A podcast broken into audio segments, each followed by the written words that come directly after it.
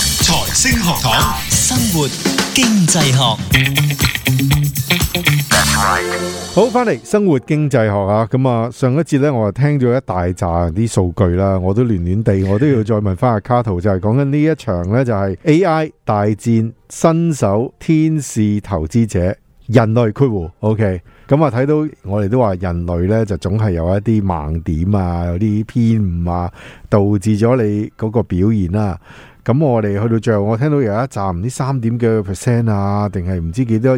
有啲係輸錢輸到呢，就都唔知點算啦。咁咁我哋 recap 少少，上一節尾聲嘅時候就講到，即係唔係每一個嘅投資者都會係咁噶嘛，即係佢都總係有一啲唔理性同埋非常唔理性，係咁個相相對性亦都影響咗佢哋表現。咁卡圖你再講一次啦，我真係亂亂地啦，我自己係啦，我哋就再講翻就係、先講翻，即係我哋個總結嘅結果就係人工智能已經贏晒啦。哦，OK，即係佢贏 係啦嗯哦，呢個就係我哋要首先要 conclude 嘅第一點啦。巴閉啦，佢 做平均出嚟嗯講，平均嚟講，係啊，拉匀嚟講 IRR 咧就做到七點二六個 percent，呢個就係人工智能做出嚟嘅結 OK 果嚟。 OK 係。係而接住落嚟咧，我哋就講呢啲咁嘅新手嘅天使投資者咧，如果佢好受到呢啲認知偏誤嘅嘅影響，嚇嗯咁咧佢就會有呢個負二十點五二個 percent 嘅 IR，即係如果佢十分之影響，即係譬如話佢淨係買一啲佢聽過嘅，係佢好熟悉附近嘅嘢，係咁佢就會有呢個咁好嚴重嘅偏誤啦，咁係佢就會導致有呢個負二十點幾個 percent 嘅 IR，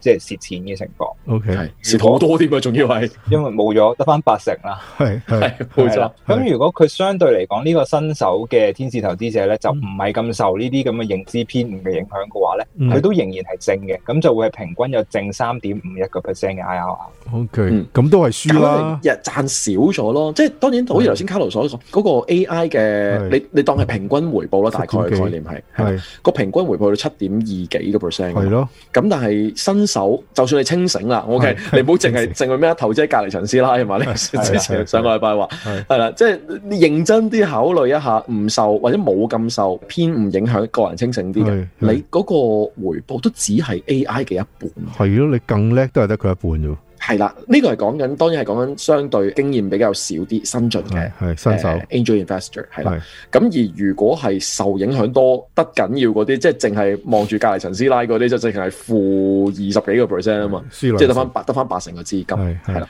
咁誒、呃，當然呢個係講緊新手嘅組別啦。咁、嗯即係當然唔係個個都新手啊。咁係咁資深嘅情況又點咧？Well experience 嘅又點咧？係咯嗱，原來咧誒都有 good news 嘅。 ，OK，咁喺資深嘅天使投資者，再加上即係你一一方面你經驗豐富啦，係另一方面咧你個人又好清醒喎。係 OK，咁你你點又會 又會即係減輕嗰、個即係認對認知偏誤，可能了解得多啲啦，係就冇咁受影響啦。係如果係咁咧，呢一群咧其實就可以做到一個正二十二點七五個 percent 嘅回報嘅，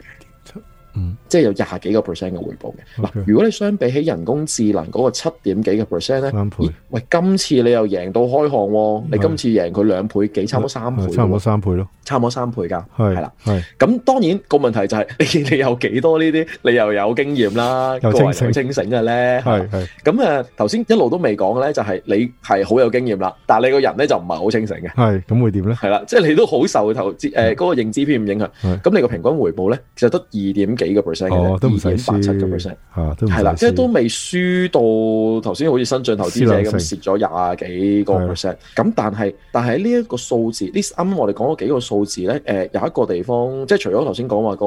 贏到開行啦，贏咗三倍啦、嗯嗯 o k 嗯同埋輸到開行啦嗯之外咧，我哋發現咧，喂，原來淨係經驗本身咧係唔夠嘅。嗯即係究竟你係一個好有經驗嘅天使投資者，定係一個新進嘅嗯嘅嗯天使投資者？淨係呢一樣嘢唔夠，必須要睇下你有幾有能力誒、係做一個清醒嘅決定，唔受呢啲認知偏誤影響。 ，OK，縱使你有經驗都好，你受嗰個影響大啲咧，其實你嗰個回報咧，其實係仲低過清醒嘅新嘅新進嘅投資者嘅。 OK，即係我諗呢個都係一個有趣嘅數字。咁但係頭先所講啦，咁如果我哋將個人數拉勻翻晒，咁、個嗯平均回報係幾多？咁嗯誒啱啱卡路就提過啦，其實誒、呃人類嘅回報得翻二點幾個 percent 嘅啫，係咁所以就即係嗰個電腦嘅回報嘅三分一左右。係咁所以如果你講話哦，今次嘅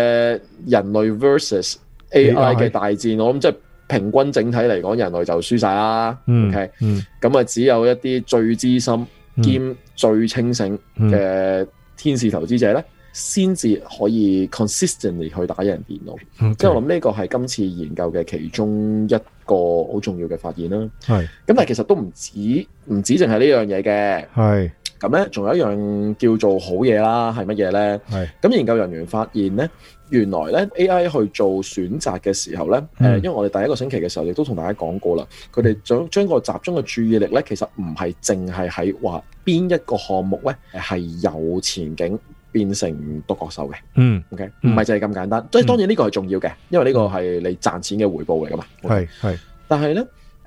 一另一個好重要，你去影響嗰個平均回報嘅方式咧，其實就係講緊你要減少呢啲失敗嘅投資啊嘛。係絕即對係你當然要揀到啲靚嘅投落去啦，OK，嗯咁、但係你都要減少減少一啲唔靚嘅投資嘅。嗯咁我哋發現咧，誒、如果係比較緊 AI 同埋人類嘅天使投資者咧，佢發現咧，誒、人類咧係經常會將嗰個注意力咧擺喺誒獨角獸嗰度，嗯希望去睇下邊一啲嘅 project 係好有 potential 嘅，係你啦，有即係得嚟搏緊嚟緊 有有幾百倍、幾千倍回報嘅係就係你啦咁樣樣。係咁但係咧，但係咧，誒、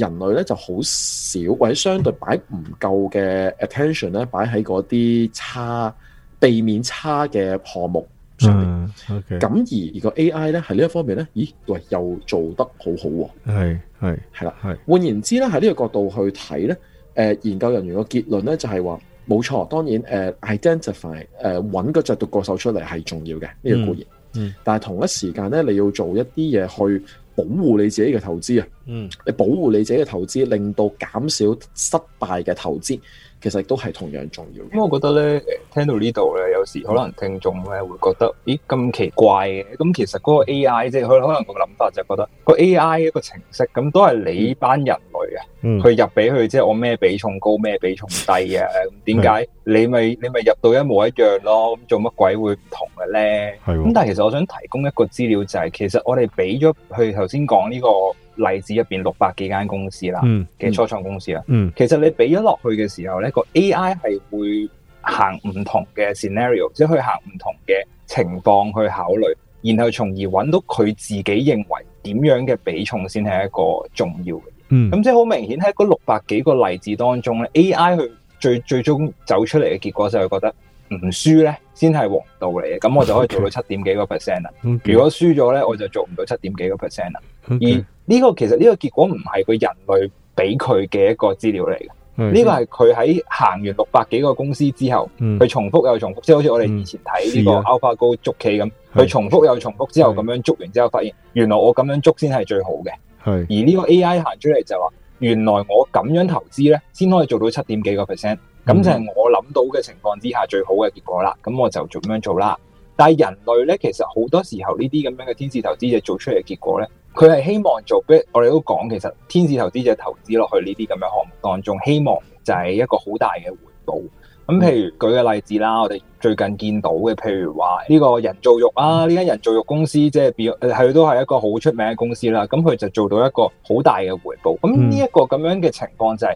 我哋人類去用一個相對以為理性嘅諗法啦，就去做嘅時候咧，嗯就係希望好似頭先咁講，揾獨角獸就係揾呢一啲可以一出嚟咧就好大成就、好大回報嘅結果咯。嗯冇錯。咁所以如果你用個數字去睇到咧，就發現誒咁樣做其實唔係最好嘅。係啦。咁啊，大家學到嘢啦吓。